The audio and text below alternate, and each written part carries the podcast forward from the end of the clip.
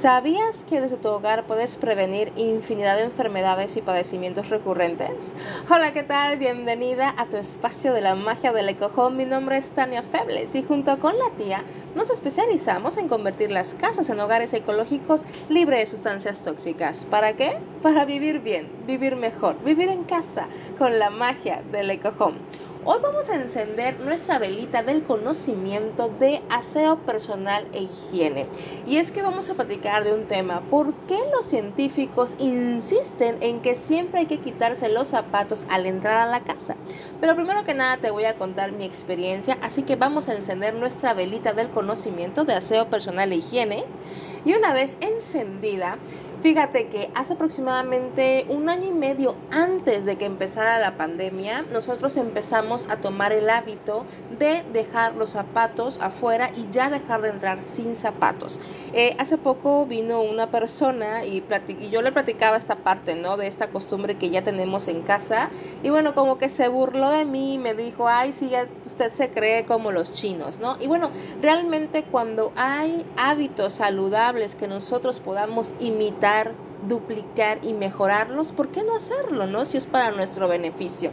Entonces nosotros ya tenemos bastante rato con este hábito y es maravilloso porque tu casa no solamente va a permanecer más limpia por mucho más tiempo, sino que además previenes infinidad de padecimiento solamente por dejar los zapatos afuera. Así que vamos a empezar con este tema y bueno, ¿por qué estos científicos insisten en esto? Que hay que quitarse los zapatos antes de entrar a la casa. Ah, pero te quería comentar algo también importante. Cuando nosotros empezamos a querer meter un nuevo hábito, la familia se resiste. Entonces hay que hacerlo de manera un poco divertida para que eh, poco a poco se vaya agarrando ese nuevo hábito. Por ejemplo, yo en aquel entonces compré pantuflas para todos desde la más sencillita o si la quieres que, que, a uno le compre de una pizza, al otro de un dinosaurio, etcétera, ¿no? Entonces el caso es hacerlo un poquito eh, más ligero para que este cambio eh, lo, lo, adopten de mejor forma, ¿no? Y la verdad que nos fue muy bien. Ahorita pues realmente ya nadie utiliza las pantuflas de pizza ni de dragón, pero ya tenemos el hábito de quitarnos esos zapatos y simplemente tener unas sandalias en casa para uso exclusivo de la casa, ¿ok? Bueno, ahora sí, em, estos investigadores han estudiado los peligros contaminantes que llegan al interior de nuestro hogar mediante la suela de los zapatos. Están convencidos de que lo mejor es dejarlos sin en la puerta de la entrada. Eh, este es un grupo de científicos químicos ambientales que han pasado una década examinando el ambiente interior y los contaminantes a los que las personas están expuestas dentro de sus propios hogares. Y aunque este estudio del ambiente interior a través del programa Dove Safe todavía no ha terminado, la ciencia ya tiene algunas respuestas sobre el dilema de que si debemos andar o no descalzos en el hogar. Lo mejor definitivamente es dejar la suciedad de los zapatos en la puerta. ¿Qué contaminantes llegan a tu casa a través de los zapatos? Las personas pasan hasta el 90% de su tiempo en espacios interiores, por lo que el dilema de si usar o no zapatos en la casa no es trivial. El enfoque de la política suele estar en el entorno exterior para el suelo, la calidad del aire y los riesgos ambientales para salud pública. Sin embargo, existe un crecimiento o más bien un creciente interés regulatorio en la calidad del aire interior. La materia que se acumula dentro de tu hogar incluye no solo el polvo y la suciedad de las personas y las mascotas que mudan el pelo y la piel.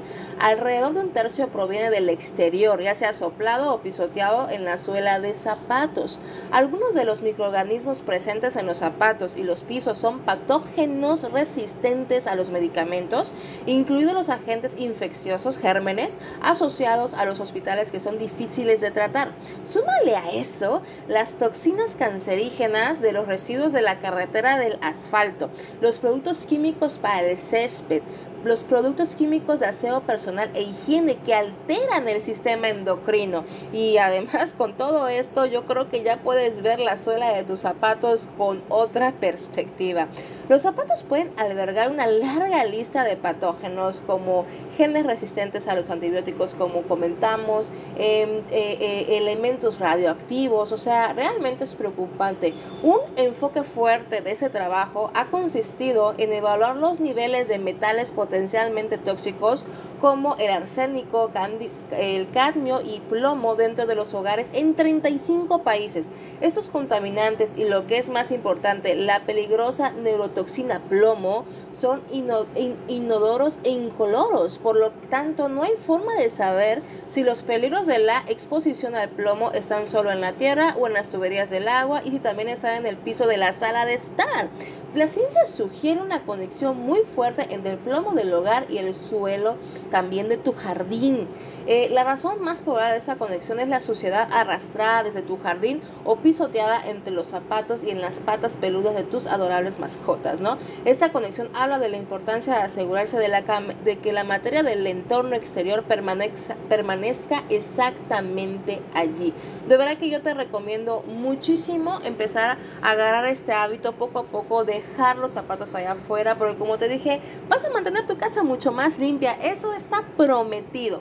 Pero además dejamos de meter tanta suciedad a la casa, entonces de verdad te invito a que lo lleves a la práctica. Si te gusta esa información, si tú quieres saber un poquito más de la magia del ecojón, te invito a que me sigas en mis redes sociales. En Instagram me encuentras como Tania-Feble7 y de esta manera puedes adquirir mayor información de todo lo que se refiere a la magia del ecojón.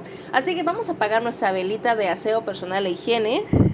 Y por supuesto, recuerda, el conocimiento es tu mejor herramienta para prevenir enfermedades. Y el conocimiento lo adquieres aquí cada miércoles con la tía por la 100.5 en tu espacio de la magia del ecojón. Así que te envío muchos polvos mágicos de hadas para tener menos enfermedades y más momentos felices. Un abrazo.